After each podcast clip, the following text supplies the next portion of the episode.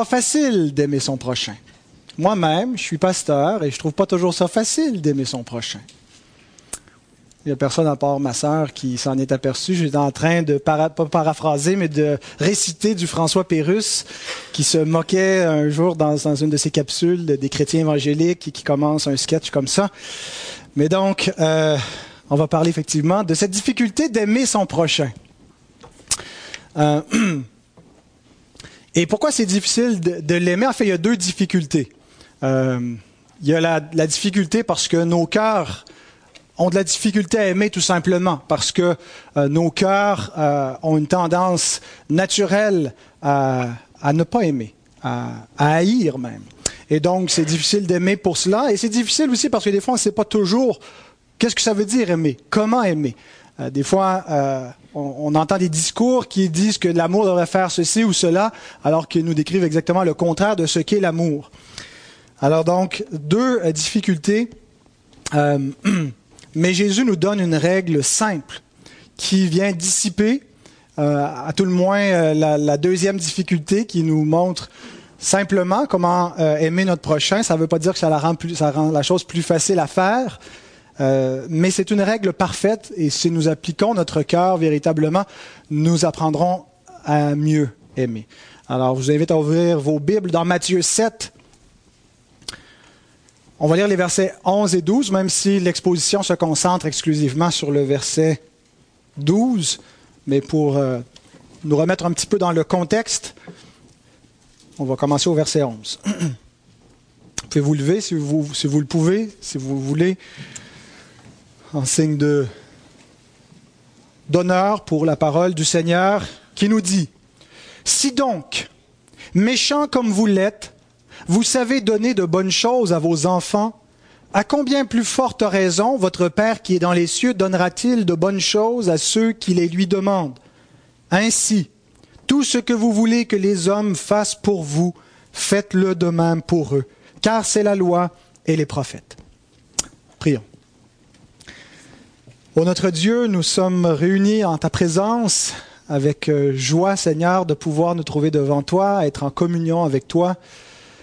Merci parce que tu nous parles, tu parles par cette parole vivante, et c'est ton esprit qui parle dans nos cœurs, Seigneur, lorsque ta parole est exposée. On te prie donc d'agir dans cette Église, d'agir avec puissance dans nos vies, Seigneur, par cette parole vivante dès cet instant.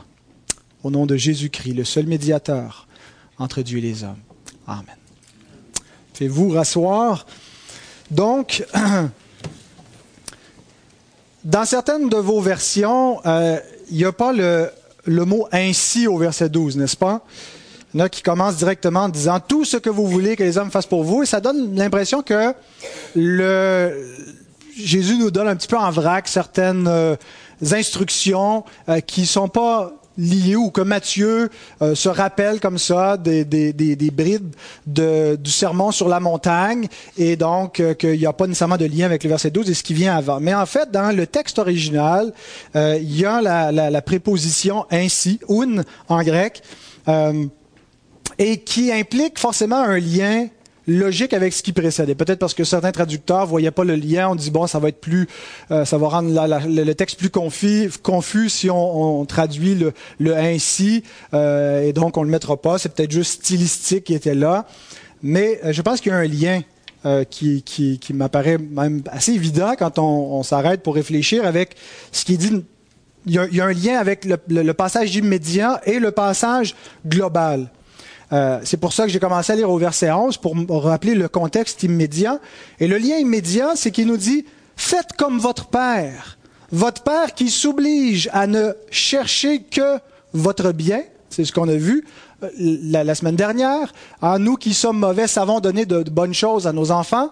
Alors demandons, cherchons, frappons à la porte de Dieu parce que lui, il est bon, il est parfait, et il ne nous donnera que de bonnes choses. Et donc, sur l'exemple de notre Père, le Seigneur nous appelle à faire de même. Soyez comme votre Père. Votre Père donne de bonnes choses à ceux qui lui demandent. Soyez donc bons envers tous, envers ceux qui vous le demandent, envers ceux qui vous demandent quoi que ce soit. Alors ça, c'est le lien euh, immédiat, mais il y a un lien aussi global qui nous renvoie à l'expression euh, la fois précédente où l'expression la loi et les prophètes a été utilisée. Et là, il faut remonter deux chapitres plus haut, au chapitre 5, verset 17, où Jésus dit, Ne croyez pas que je sois venu abolir la loi et les prophètes.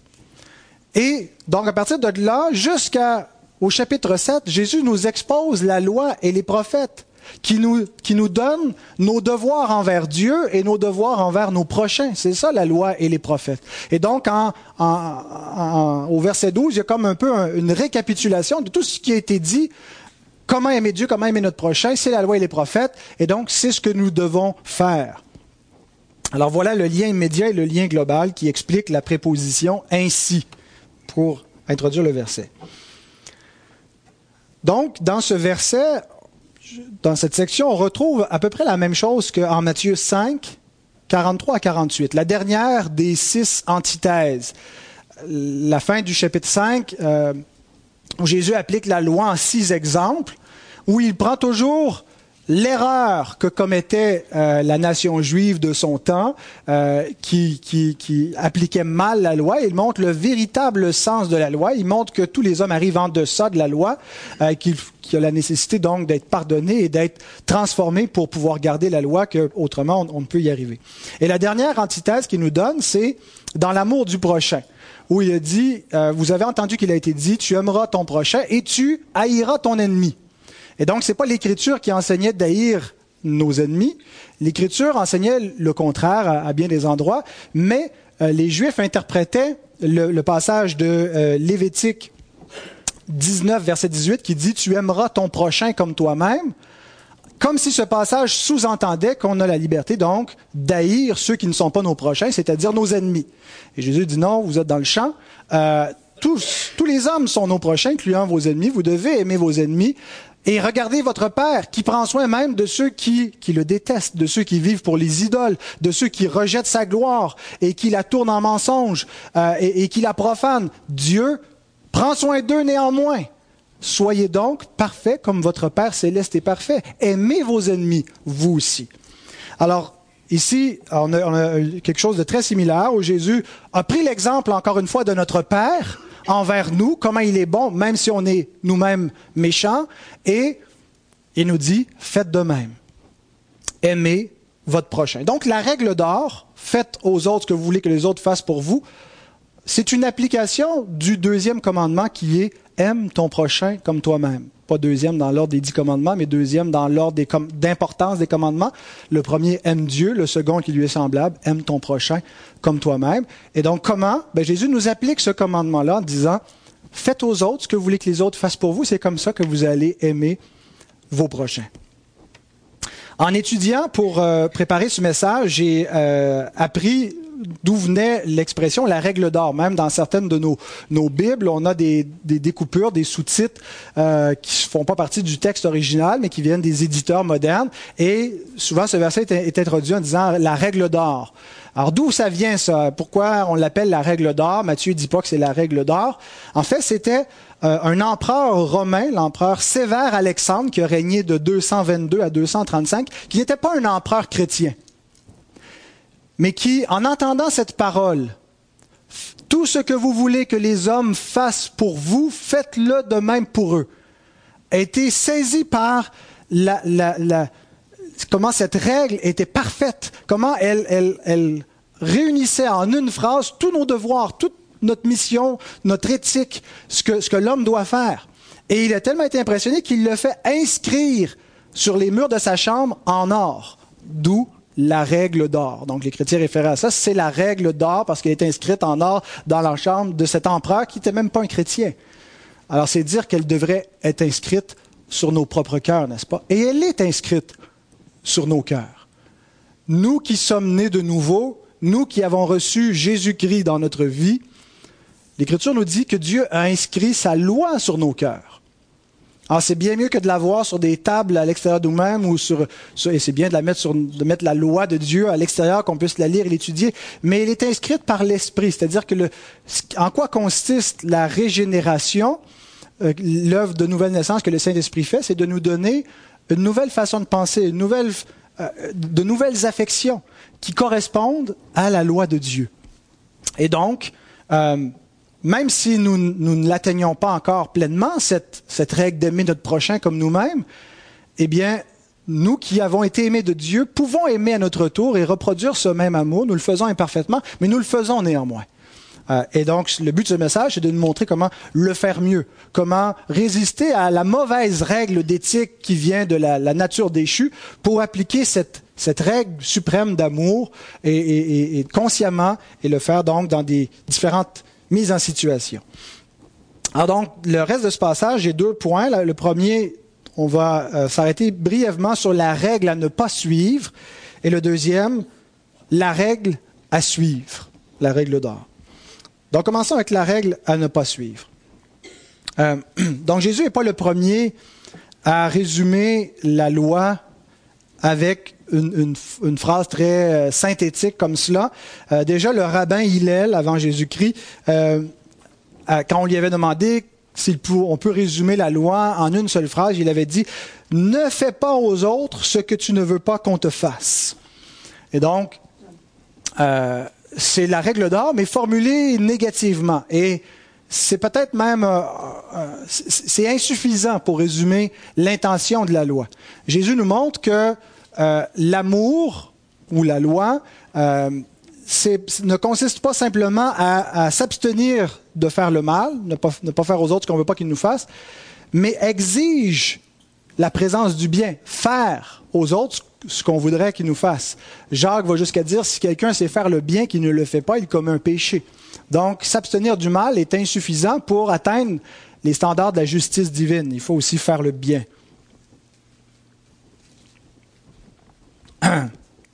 Mais ce n'est pas cette règle-là que le cœur naturel, le cœur dépravé, suit. La règle que la plupart des hommes suivent, c'est fais aux autres ce qu'ils te font. N'est-ce pas? Et les pécheurs se sentent parfaitement justifiés de rendre le mal pour le mal.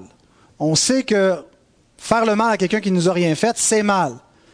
Mais rendre le mal à quelqu'un qui nous a fait le mal, c'est justifiable aux yeux de beaucoup de personnes. Il me traite comme un sac de vidange, je le traite comme un sac de vidange. Il me parle mal, je lui parle mal. Alors, nos professeurs même nous avertissaient, parfois on commençait la classe, dit Vous êtes impoli avec moi, je vais être impoli avec vous. Alors ça, c'est pas la règle d'or. Euh, on traite les autres comme ils nous font. Est-ce que lorsque quelqu'un nous, nous, nous, prend en faute, nous rappelle notre faute, nous pointe notre faute, est-ce que on n'est pas tout de suite parti à rappeler les fautes de l'autre? Tu me montres mes fautes. Ouais, mais toi, qu'est-ce que tu es me parler? Look who's talking! Et on se justifie avec les fautes des autres. Hein, comme si le fait que quelqu'un a mal agi, c'est peut-être vrai, nous donnait une licence, une permission, un droit de faire la même chose. Alors si tu dis que c'est mal, puis tu le fais, tu te condamnes toi-même. cette attitude de cœur est un péché. Cette attitude de cœur est, est, diabolique même. Proverbe 24, verset 29 déclare, Ne dis pas, je lui ferai comme il m'a fait. Je rendrai à chacun selon ses œuvres. Ce n'est pas à nous qu'appartient la vengeance. Notre norme, ce qu'on qu doit faire, ne doit pas être déterminé par ce que les autres font, ce que les autres nous font. Le péché d'un autre ne peut jamais justifier mon péché. Et on fait ça dans toutes sortes de choses banales, mais qui sont assez révélatrices souvent. Hein? Lorsqu'on reçoit un mauvais service au restaurant ou euh, dans un magasin quelconque, au téléphone, est-ce qu'on se sent pas en droit de lui dire notre façon de penser pour insulter la personne, pour la, la, la choquer? Elle, elle, elle, il m'a, il m'a, il m'a écœuré, là, lui, dans, son, dans sa façon d'être. Et on veut lui rendre en voiture. Lorsqu'un conducteur nous provoque, lorsqu'un conducteur nous fait un doigt d'honneur, lorsqu'un conducteur nous pousse dans le derrière parce qu'on va pas assez vite à son goût. Ça m'est arrivé il y a quelques, quelques mois, tu te souviens, Caro, on revenait du 25e de Louise et Roger. Et puis, je savais pas qu'il fallait rouler 70 sur euh, montée de l'église. Je roulais euh, autour de 50, 55, puis je me faisais pousser dans le derrière, puis j'étais vraiment agacé. C'était le soir, et c'était très irritant. On arrive à la lumière en même temps, je débarque de ma voiture. Et là, heureusement, j'avais à peu près 5 secondes avant d'arriver à la voiture de l'autre. Je me rends compte que c'est une, une demoiselle qui conduisait. Alors, ça a déjà calmé mes ardeurs. La lumière est tombée verte à temps. Et là, je suis revenu, j'ai repris mon calme. Je me suis dit, qu'est-ce que je suis en train de faire là? on se fait provoquer et on se sent justifié de riposter, de dire des insultes. Avec quelqu'un qui partage des opinions stupides sur Facebook, on a envie d'y dire ce qu'on pense de ses opinions politiques ou de ses opinions religieuses, puis d'y dire à quel point, et, on est toujours à deux doigts, hein, de, ou on a des débats de, théologie, d'écrire que l'autre est un hérétique, ou, et on se sent justifié lorsque les autres, donc, ne partagent pas notre avis. Avec un employeur qui est dur et intransigeant. Hein, ah, lui, là. Hein, puis on, est justifié de, je sais pas moi, de, finir un peu plus tôt, mais de puncher, euh, puncher la carte euh, comme si on avait fait nos heures de la même façon. Et, il, m'a, il m'a agressé. Euh, et donc, on peut faire mal notre travail parce que de toute façon, je suis justifié, je lui en dois une. On le voit dans la nature des enfants. Euh, mes enfants, je vous l'ai dit, sont dépravés. Ils se frappent entre eux. Hein? Et, si un l'insulte, l'autre l'insulte en retour. Et donc, euh, on, se croit, complètement justifié. Pourquoi tu as frappé ton frère? Mon frère m'a frappé. Et donc, ça te donne le droit de le frapper en retour. Mais c'est l'éthique de l'autodestruction. Jusqu'où ça va aller? Parce que là, si tu leur frappé, il va te frapper, puis ça ne finit jamais. Alors, on vient au monde comme ça avec l'époux ou l'épouse qui a frustré nos attentes. Hein, on espérait quoi que ce soit euh, et nos attentes sont déçues. Frustrés, on ressent une profonde tristesse, une amertume. Et puis là, on se dit, ça va être mon tour. Je vais me venger. Je vais le remettre. Et elle va voir quand elle va me dire ça. Je vais y remettre. Alors cette façon d'agir, ces façons d'agir sont diaboliques.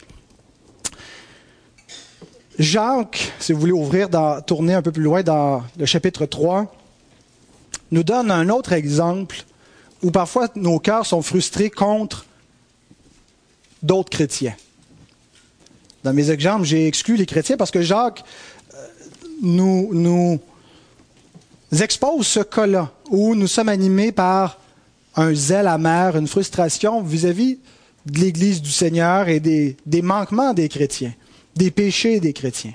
Lequel d'entre vous, Jacques 3, verset 13 à 18, lequel d'entre vous est sage et intelligent, qu'il montre ses œuvres par une bonne conduite avec la douceur de la sagesse?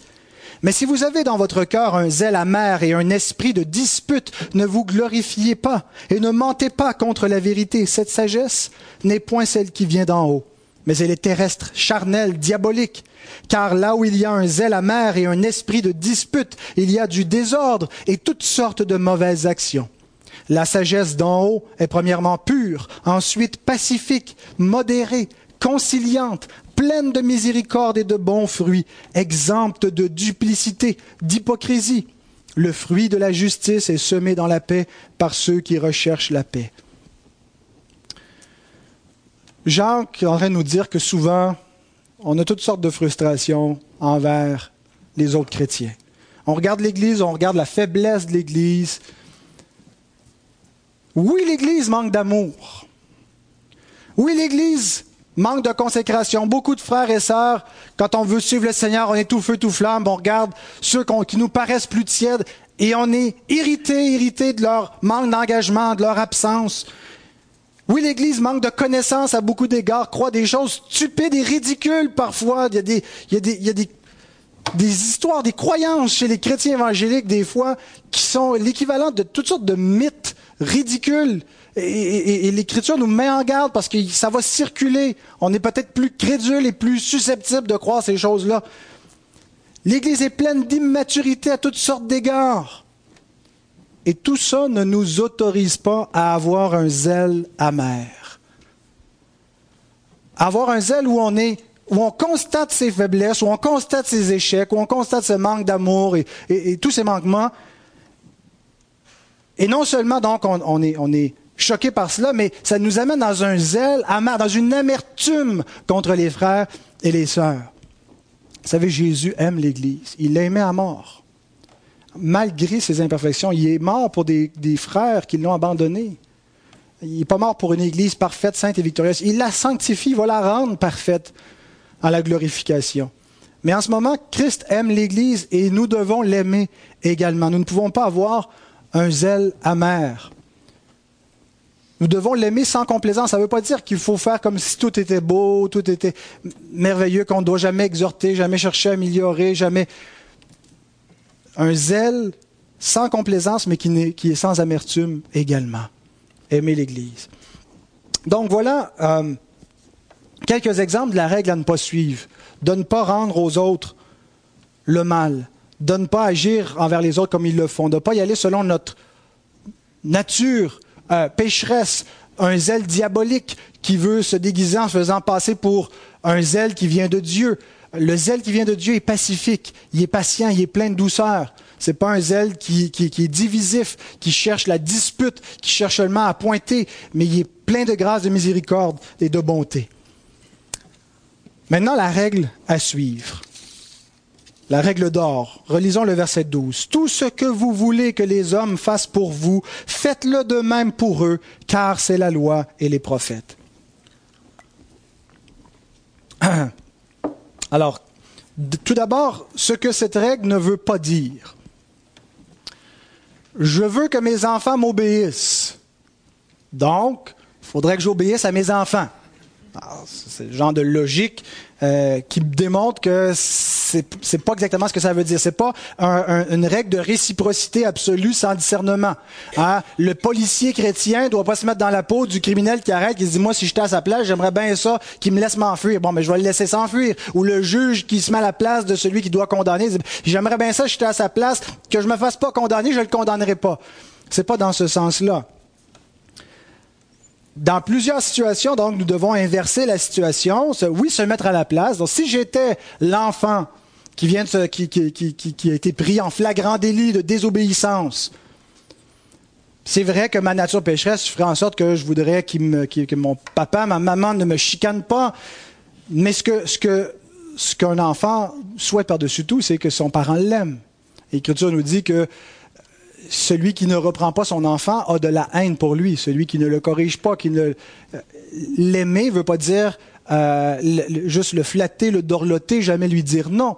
Hein, veut dire faire ce qui est bon, ce qui est bien pour lui, pour développer son caractère, pour lui enseigner la crainte de Dieu, le respect de l'autorité. Euh, et donc, parce que je l'aime et parce que l'enfant veut que je l'aime, je vais faire ce qui est bien pour lui, je ne vais pas faire ce qu'il voudrait que je fasse nécessairement. Donc, il faut utiliser non pas l'inclinaison pour évaluer c'est quoi que je dois faire. La règle d'or, comment elle s'applique Ce n'est pas l'inclinaison naturelle du cœur humain, c'est le jugement. Comprenez-vous la différence? La conduite à avoir n'est pas basée sur l'inclinaison naturelle, mais sur le bon jugement. De plus, la, règle d'or, ce n'est pas une invitation à imposer nos désirs aux autres. J'aimerais que ma femme m'amène à mon resto préféré. Donc, si je, fais ce que je voudrais que ma femme fasse pour moi, je vais l'amener à mon resto préféré. Comprenez-vous? C'est pas de, supposer quels sont les, mes désirs. Faites aux autres ce que vous voulez que les autres vous fassent. Bon, je voudrais qu'elle m'amène là, alors je vais l'amener là. Euh, c'est pas dans ce sens-là. C'est plutôt, euh, tu voudrais que ta femme t'amène dans ton resto préféré, alors amène ta femme dans son resto préféré. Parfois, nous voulons de mauvaises choses, nous ne voulons pas être repris, nous voulons rester à l'écart. Euh, il y a même des gens qui veulent mourir. Donc, l'Écriture, quand elle nous dit faites aux autres ce que vous voulez que les autres fassent pour vous, c'est en faisant fi des mauvais désirs. Et en fait, Jésus nous dit ce que nous devons appliquer. La parfaite norme, la loi et les prophètes. Il ne nous dit pas prenez les préférences humaines comme le standard de règles à appliquer dans chaque situation. Mais faites aux autres ce que vous voudriez que les autres fassent pour vous dans la mesure où vous voulez ce qui est bon, vous voulez ce qui est bien, vous voulez la loi et les prophètes, l'amour. Alors, examinons cette expression, la loi et les prophètes. Agir ainsi, c'est appliquer la loi et les prophètes. Qu'est-ce que cette expression signifie? Elle est employée de deux façons dans l'Écriture. Premièrement, comme euh, la loi et les prophètes réfèrent à l'écriture de l'Ancien Testament qui attestait Jésus-Christ à l'avance. On a cet, usage-là dans Romains 3, 21-22. Mais maintenant, sans la loi est manifestée la justice de Dieu, à laquelle rendent témoignage la loi et les prophètes. Vous voyez ici, le mot loi est utilisé de deux façons. Sans la loi, mais est, rendu témoignage dans la loi et les prophètes. Donc, c'est sans la loi ou c'est dans la loi? Mais donc, Paul emploie la loi de deux sens différents. Euh, justice de Dieu par la foi en Jésus-Christ pour tous ceux qui croient, il n'y a point de distinction. Donc le point de Paul, c'est que les hommes ne peuvent pas être justifiés par leur propre obéissance à la loi, mais que la loi et les prophètes, donc la section de l'Ancien Testament qui est la loi et les prophètes, rendent témoignage que c'est par la foi en Jésus-Christ que l'homme peut être justifié, que c'est dans la foi, dans la promesse, que le Fils d'Abraham à venir que l'homme peut être justifié. Donc, l'expression la loi et les prophètes réfère à l'Ancien Testament qui attestait Christ à l'avance. Ça ne peut pas être ce sens-là ici, quand Jésus dit Faites aux autres ce que vous voulez que les autres fassent pour vous. C'est la loi et les prophètes ça n'aurait pas de sens, c'est l'Ancien Testament qui attestait d'avance l'Évangile, le Christ qui allait venir. Il y a un deuxième sens où l'expression loi et prophète est utilisée, c'est pour référer à toutes les obligations morales et spirituelles que Dieu a données à son peuple. Matthieu 22, 36 à 40. Maître, quel est le plus grand commandement de la loi? Donc, c'est quelqu'un qui pose la question à Jésus. Jésus lui répondit, Tu aimeras le Seigneur ton Dieu de tout ton cœur, de toute ton âme et de toute ta pensée. C'est le premier et le plus grand commandement. Et voici le second qui lui est semblable. Tu aimeras ton prochain comme toi-même. De ces deux commandements dépendent toute la loi et les prophètes. Dans l'expression la loi et les prophètes englobe toutes les obligations morales, spirituelles que Dieu a données à son peuple. Comment aimer Dieu, comment aimer notre prochain, c'est ce qui résume toutes ces obligations-là. Et c'est dans ce sens-là que Jésus utilise l'expression la loi et les prophètes. Frères et sœurs, je trouve que c'est étonnant que nous retrouvions dans beaucoup d'églises évangéliques un tel antinomisme. Vous savez ce que ça veut dire? Anti contre nomos loi. Une, compréhension de la Bible qui considère que, qui, qui, s'oppose à la loi, qui voit la loi de Dieu comme seulement et uniquement quelque chose de mauvais dont on a été affranchi en étant sauvé. On n'est plus sous la loi. Qu'est-ce que ça veut dire, on n'est plus sous la loi? Donc, si on doit se débarrasser de la loi, il faut aussi se débarrasser de la règle d'or, parce que Jésus nous dit que de faire aux autres ce qu'on veut que les autres nous fassent, c'est la loi et les prophètes. Donc, si on n'est plus sous la loi, mais qu'on est sous la grâce, ça veut dire qu'on n'est plus obligé d'aimer notre prochain non plus. La loi nous montre comment aimer Dieu. C'est le premier commandement. Il nous décrit comment on va aimer Dieu, en n'ayant pas d'autre Dieu devant sa face pour commencer. Comment on peut aimer Dieu? C'est pas premièrement une question de, de, de, de sentiment, de feeling, c'est d'abord une question d'adoration. À qui est ma première allégeance? Pour qui est-ce que je vis? Est-ce que c'est moi mon Dieu? Est-ce que c'est mon plaisir mon Dieu? Est-ce que je suis comme les hommes qui ne connaissent pas Dieu, aimant le plaisir plus que Dieu? Ou est-ce que c'est Dieu qui est mon Dieu? La loi me montre comment aimer Dieu. Elle va me montrer comment l'adorer, comment euh, utiliser mon temps pour sa gloire. Elle va me montrer aussi comment aimer mon prochain.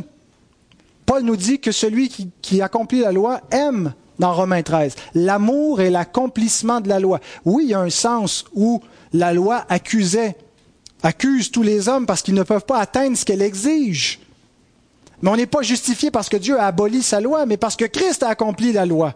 Et parce que Christ a accompli la loi, nous sommes déclarés justes sur la base de son obéissance et de sa justice, et nous avons obtenu un cœur nouveau sur cette base-là, qui nous permet de garder la loi, de devenir semblable à Christ, semblable à son image. Donc, loin du Seigneur l'idée d'abolir la loi. Il, le dit lui-même, je suis pas venu abolir un seul iota. Et bien sûr, il fait la distinction entre certaines lois qui n'étaient pas propres à la loi morale de Dieu et la loi morale de Dieu dont l'essence est d'aimer Dieu et d'aimer notre prochain. Par exemple, la loi nous dit, cinquième commandement, le premier des commandements sur la deuxième table, honore ton père et ta mère. Comment est-ce que nous pouvons aimer nos parents en honorant nos parents? Ça s'applique d'une manière spécifique dans l'enfance par l'obéissance à nos parents. Les enfants qui restent dans la salle, si vous voulez aimer vos parents, obéissez à vos parents. mais une fois qu'on n'est plus sous leur obéissance, une fois qu'on quitte le foyer, est-ce qu'on, ce commandement-là ne veut plus rien dire pour nous? Paul applique ce même commandement quand il, nous dit qu'on doit avoir soin de nos parents âgés. Il nous commande donc euh, de, de, les honorer de cette façon-là. Il nous dit que si quelqu'un n'a pas soin des siens, de, sa mère veuve, euh, de, son père trop âgé pour, pour s'occuper de lui-même, qu'il l'abandonne, il est pire qu'un infidèle. Il n'a pas connu l'amour de Dieu, il n'a pas connu l'amour de Christ. Et donc, c'est une application de la loi qui nous est donnée. Honore ton père et ta mère, aime tes parents, prends soin d'eux. Donc, quand il dit, ceci est la loi et les prophètes. Tout ce que vous voulez que les hommes fassent pour vous, faites-le de même pour eux. Jésus nous simplifie grandement la vie. Il nous donne une règle simple à retenir. On n'a pas besoin de mémoriser tout le code de loi de l'Ancien Testament. C'est bon d'apprendre certaines lois, de comprendre pourquoi elles étaient appliquées, mais hein, euh, si, vous allez étudier en droit, hein, la, somme de livres que vous allez devoir apprendre juste pour comprendre le Code civil, les 3000 articles dans le Code civil du Québec, sans compter le, Code criminel. On parle seulement du Code civil. C'est infini. Le nombre de bouquins qui peut... On peut tout résumer ça.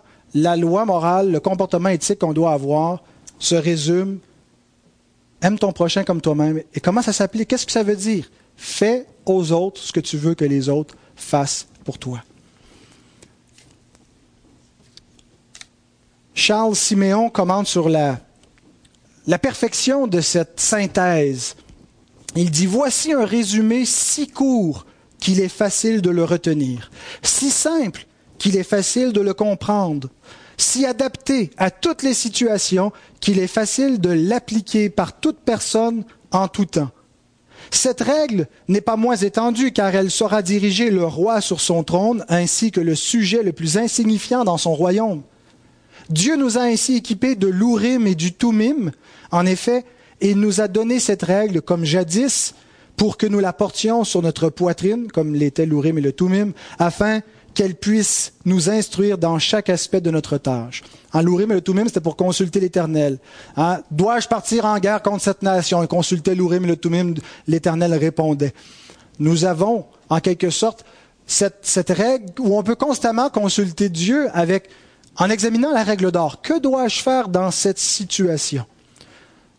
Et ce que Jésus nous dit, demandez-vous dans chaque situation, dans chaque circonstance, comment je voudrais être traité moi-même? Qu'est-ce que je voudrais que les autres fassent pour moi si je me retrouvais dans cette situation? Et faites-le. Et si nous agissons ainsi, nous accomplissons la loi et les prophètes. Sans nécessairement connaître tout le détail de la loi, nous gardons la loi. Alors voici quelques exemples d'application. Pour la vie en société, je donnais l'exemple tantôt au volant. Comment est-ce que je veux que les autres se comportent sur la route quand je prends ma voiture? J'ai certainement pas envie qu'il y ait des fous furieux sur la route, des gens dangereux, euh, qui ne respectent pas le code de la sécurité routière. Donc, ne pas respecter les limites de vitesse, c'est manquer d'amour pour mon prochain c'est me foutre des autres. Pardonnez la, grossièreté de l'expression, mais c'est exactement la, campagne de la SAAC actuellement, n'est-ce pas, avec ceux qui textent au volant. Là. Hein, ceux qui textent au volant se foutent des autres, se foutent de tout. C'est ce que la, campagne dit, et elle le dit avec raison. peu importe les justifications qu'on peut trouver pour faire des choses dangereuses, pour conduire en état d'ébriété, euh, à moitié en état d'ébriété, c'est à la base parce que nous n'aimons pas notre prochain. Parce que nous ne respectons pas la loi de Dieu. Ce qui est inadmissible pour des enfants de Dieu. Qu'est-ce qu'on s'attend des autres dans la vie en société? On aime la politesse. Et si on est impoli avec quelqu'un parce que parfois on s'échappe, parce qu'on a envie qu'il nous rétorque de manière impolie, alors on ne le fera pas. Même avec ceux qui vont être impolis contre nous, on va rester poli avec eux. La ponctualité. Arriver toujours en retard, c'est ne se préoccuper que de son temps à soi, c'est d'oublier son prochain. Je le confesse, c'est mon cas. De rester patient, altruiste, même avec l'agent de télémarketing qui téléphone à l'heure du souper pour faire des sondages dont on n'a rien à cirer. La parole de Dieu ne nous dit pas, non, vous devez répondre à ces questions, vous devez acheter ces bébelles. Vous pouvez raccrocher, mais ne lui raccrochez pas la ligne au nez. Expliquez-lui poliment, fermement que vous n'êtes pas intéressé, mais c'est pas de la faute à ce pauvre monsieur, cette pauvre madame.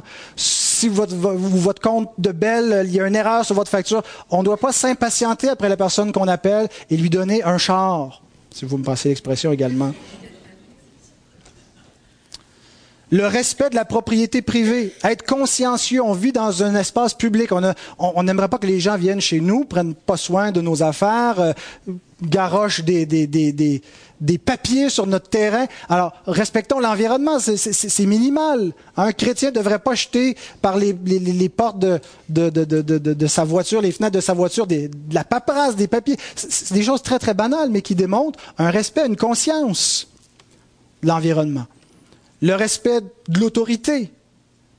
Quand monsieur l'agent nous arrête parce qu'on a fait une infraction au code de la route, l'Écriture nous dit que les autorités sont établies de Dieu, que celui qui ne se soumet pas à l'autorité, qui ne respecte pas l'autorité, c'est contre Dieu qu'il résiste. Obéissons aux lois, aux règlements, même les règlements stupides qui font pas notre affaire. Écoutez, les municipalités nous obligent à, à mettre des clôtures sur nos piscines, puis soumettons-nous, respectons tout ce, qui est exigé en autant qu'il ne nous est rien exigé de contraire à la loi morale de Dieu. Au travail, on se dit, si c'était moi le patron, qu'est-ce que j'attendrais de mon employé? J'aimerais ça qu'il arrive à l'heure, j'aimerais ça qu'il soit productif, qu'il soit honnête. Si j'étais l'employé, quand je suis le patron, Qu'est-ce que j'aimerais de mon patron? Bien, qu'il, me donne ce qui m'est dû, euh, qu'il, sache honorer mon travail. Si j'étais le, client ou le bénéficiaire, qu'est-ce que j'espérerais? Comment je voudrais être soigné? Comment je voudrais euh, avoir quel service? Faisons-le nous-mêmes. En famille maintenant.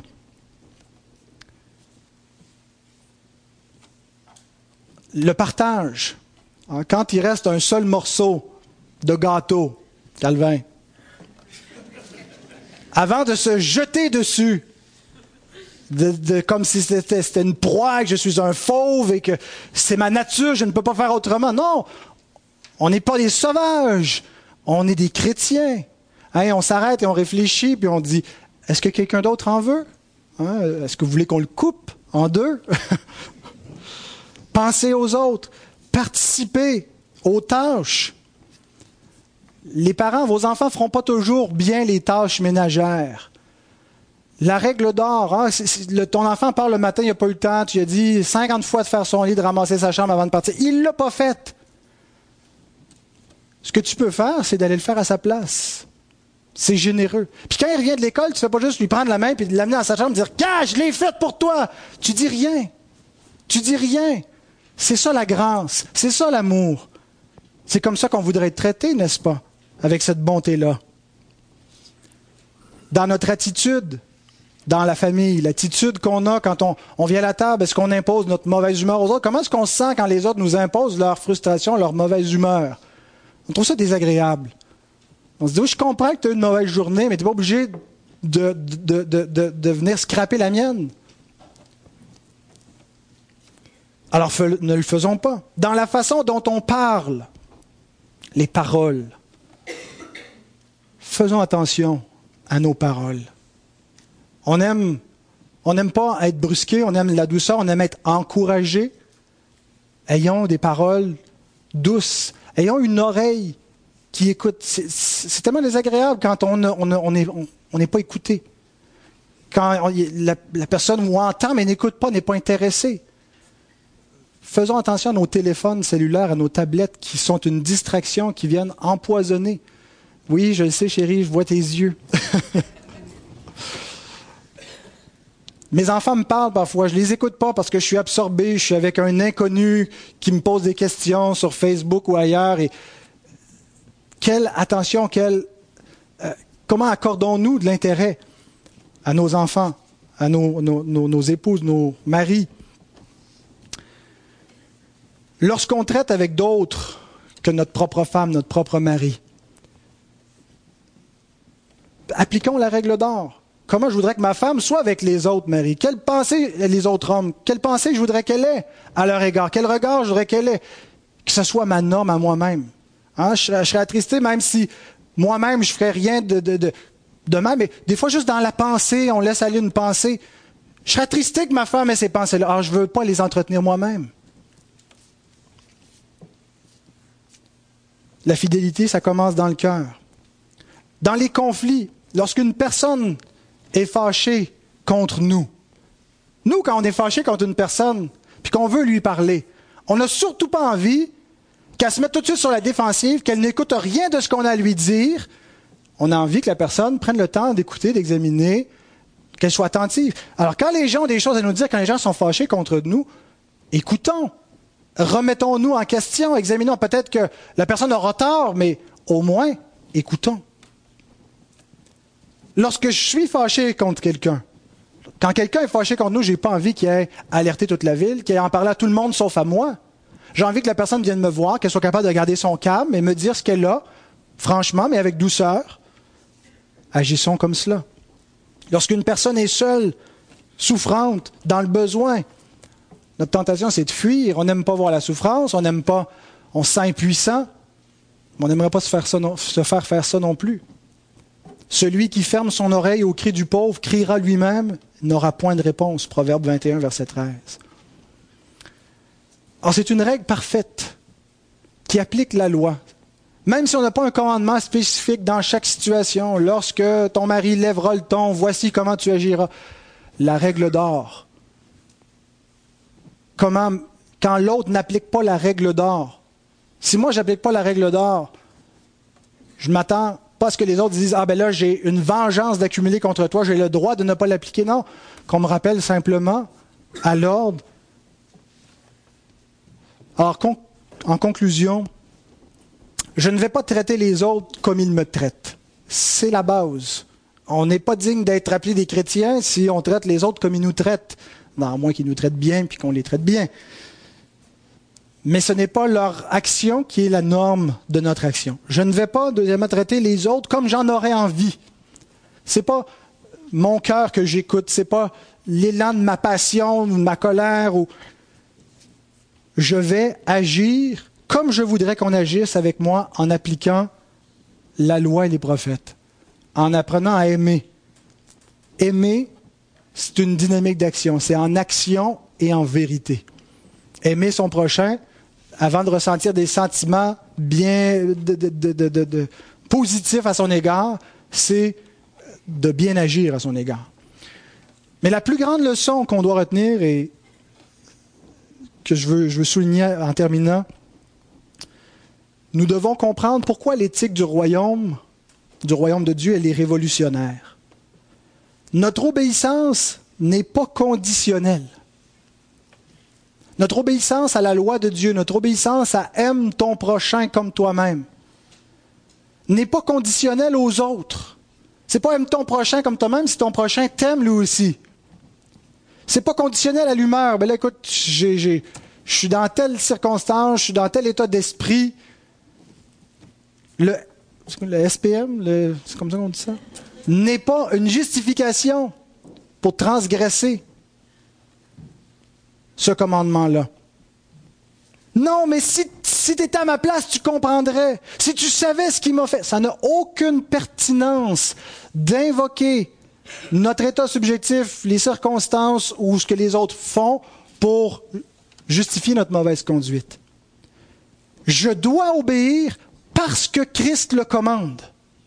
C'est ce qui est révolutionnaire dans l'éthique du sermon sur la montagne, dans l'éthique du royaume de Dieu. La seule raison qui me mène à aimer mon prochain, c'est une raison qui est inconditionnelle. C'est parce que Dieu le commande. Et c'est pourquoi ce, commandement d'aimer notre prochain est appelé le deuxième commandement. Pourquoi? Parce qu'il dépend du premier. Il est le deuxième parce qu'il vient après et il dépend du premier qui est, qui est d'aimer Dieu de tout mon cœur. Je ne peux pas prétendre aimer Dieu de tout mon cœur si je n'aime pas mon prochain comme moi-même. La preuve que j'aime Dieu de tout mon cœur, c'est en aimant mon prochain qui est à l'image de Dieu, même si parfois il n'est pas aimable, même si c'est difficile. 1 Jean 4, 19, 21. Pour nous, nous l'aimons parce qu'il nous a aimés le premier. Si quelqu'un dit j'aime Dieu et qu'il haïsse son frère, c'est un menteur. Car celui qui n'aime pas son frère qu'il voit, comment peut-il aimer Dieu qu'il ne voit pas? Et nous avons de lui ce commandement que celui qui aime Dieu aime aussi son frère. Alors voilà la leçon la plus importante à retenir. Il n'y a rien qui peut conditionner notre amour, qui, peut, qui peut, expliquer ou justifier qu'on est en droit de ne pas aimer. Nous devons toujours faire aux autres ce qu'on voudrait que les autres fassent pour nous en appliquant la règle d'amour si nous aimons Dieu parce que Dieu nous a aimés le premier, parce que Dieu nous a donné une capacité nouvelle pour le faire. Alors que Dieu bénisse sa parole. Nous allons maintenant passer à la table du Seigneur. Je vais inviter la chorale à s'avancer.